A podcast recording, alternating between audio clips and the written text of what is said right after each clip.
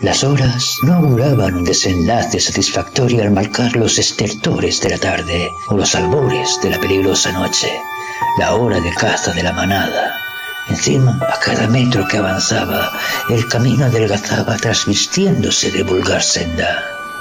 El bosque de las barbas ganaba frondosidad, conquistando los márgenes de la vía, las impresiones jugaban con los efectos de las crecientes sombras, razón que el silbido del viento, en claro e increciendo, armonizó la hostilidad del paraje, sin llegar a influir en el necesitado. Ni siquiera los aullidos, a lo lejos, puede que en alguna de las cimas, logró poner en jaque la quietud del forastero, con suma naturalidad, esgrimió una rama caída a modo de lanza, cual única defensa frente a lo que parecía infranqueable e inminente. Siete pasos después de armarse con el rústico palo, varios crujidos lo alertaron. Provenían de la densidad del bosque, cerca de los aledaños de la senda. Por mucho que forzara la vista, no logró ver nada, aunque el oído alertaba del peligro acechante. ¿Qué podía hacer? Daniel decidió eliminar la ventaja de los canes, buscando un claro en la senda, es decir, ganar espacio para la batalla, donde los arbustos no ejercieran de camuflaje para las bestias.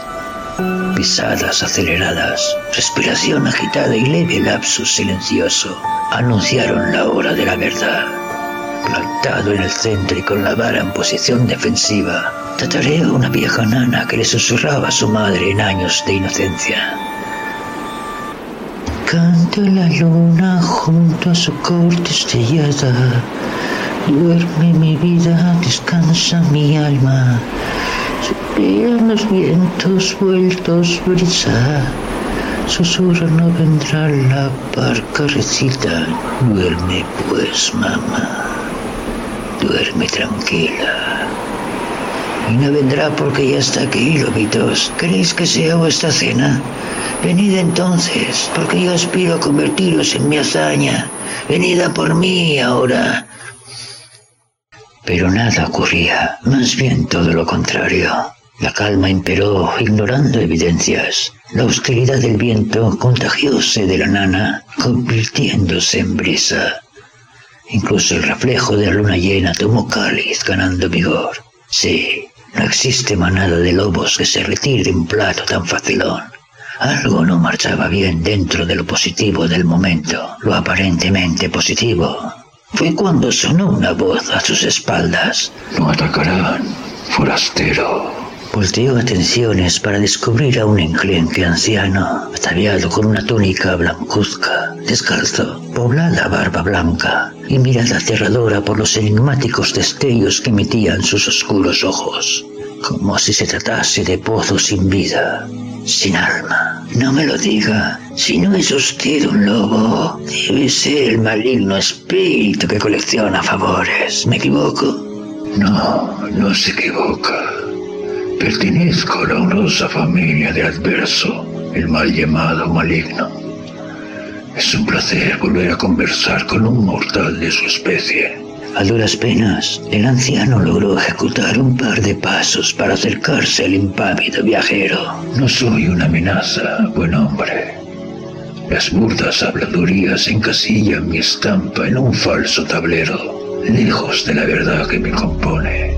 Solo propongo. En eso consiste mi naturaleza. Dialogaron distendidos, predominando las explicaciones del anciano. Es extraño, al menos así lo sintió el bueno de Daniel.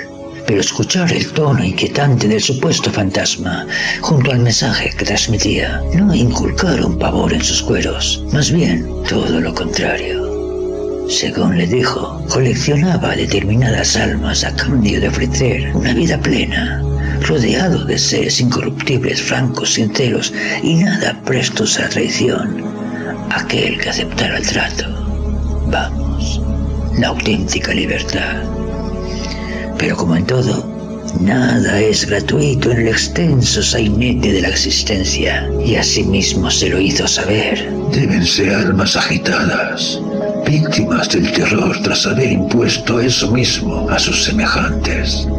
No me sirven las caritativas, nobles, sinceras, solo corruptas, cosechadas con la justa brusquedad que les otorgue la sazón necesaria para con mis apetencias.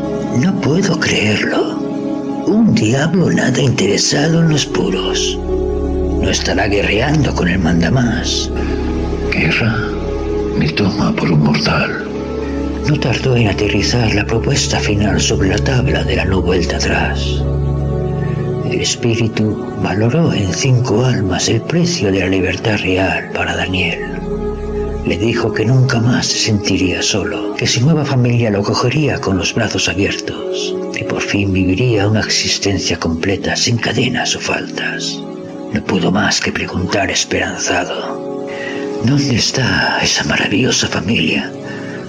El anciano se acoclilló, extendiendo sus brazos, y cual truco de magia, varios lobos abandonaron los densos matorrales, acercándose amistosos.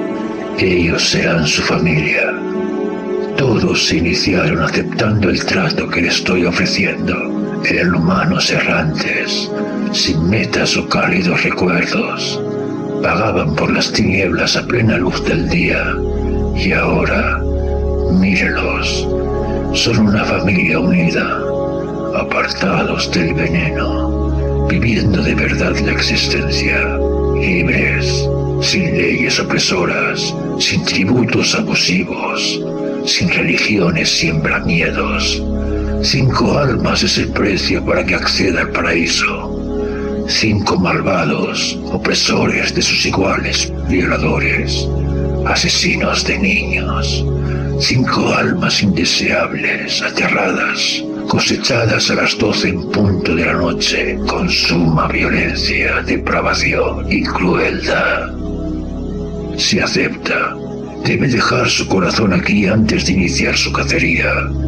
No se preocupe, no morirá gracias a mi naturaleza. Sin preámbulos, aun consciente de lo quijotesco del asunto, Daniel aceptó cogiendo el plateado filo ofrecido por el anciano. Llenó sus pulmones al máximo, mientras su mente escarbaba en busca de algún motivo que argumentara detener aquella locura, sin éxito. A las once y cuarto de la noche, cortó su pecho, metió ambas manos agarrando el costillar y tiró con fuerza dejando la intemperie su latente corazón. El anciano solo tuvo que alargar la mano. Es incoherente y nada entretenida, caballero. Nos habla de diablos buenos. Sí, del alma del bosque de las barbas. Seguro que han oído hablar de ella. Está en sus tierras. Es una leyenda o habladuría autóctona. Su cuento es ridículo. El espíritu le dio indicaciones, ya que no era cuestión de soltar al cazador sin presas definidas. Es más, puso en práctica sus magias, cambiando el temporal con el único fin de que lo que llamamos destino se convirtiera en una ratonera perfecta. Y me explico. Los afortunados para la gran masacre eran miembros de una secta secreta o algo parecido, con gustos que rayan lo pecaminoso. Y digo bien, rayan. Cinco personalidades notorias en la limitada alta sociedad entre aldeas, poderosas e intocables por cualquiera. Los reunió utilizando al conseguidor de estos, el viejo regente de Atasca, el cual los citó para degustar tiernas carnes, el macabro entretenimiento del grupo. Don Ramón, que así se llamaba, viajaba asiduamente a la ciudadela por negocios conocidos y otros más ocultos. Conseguir menores desvalidos para que los cinco no solo mancillaran las inocentes carnes de las niñas, los niños e incluso tiernos bebés el final de sus orgías, sangre y vísceras. Los verdaderos diablos visten de marca y disfrutan de una vida confortable. ¿Quién lo diría? impresión que insinúa en vez de contar, caballero. La falta de respeto sale cara por estos lares. Usted verá. Oh, qué despiste. No me he presentado. Pueden llamarme Daniel, natural de la calzada de los príncipes. ¿Bromea o ha bebido por encima de sus posibilidades?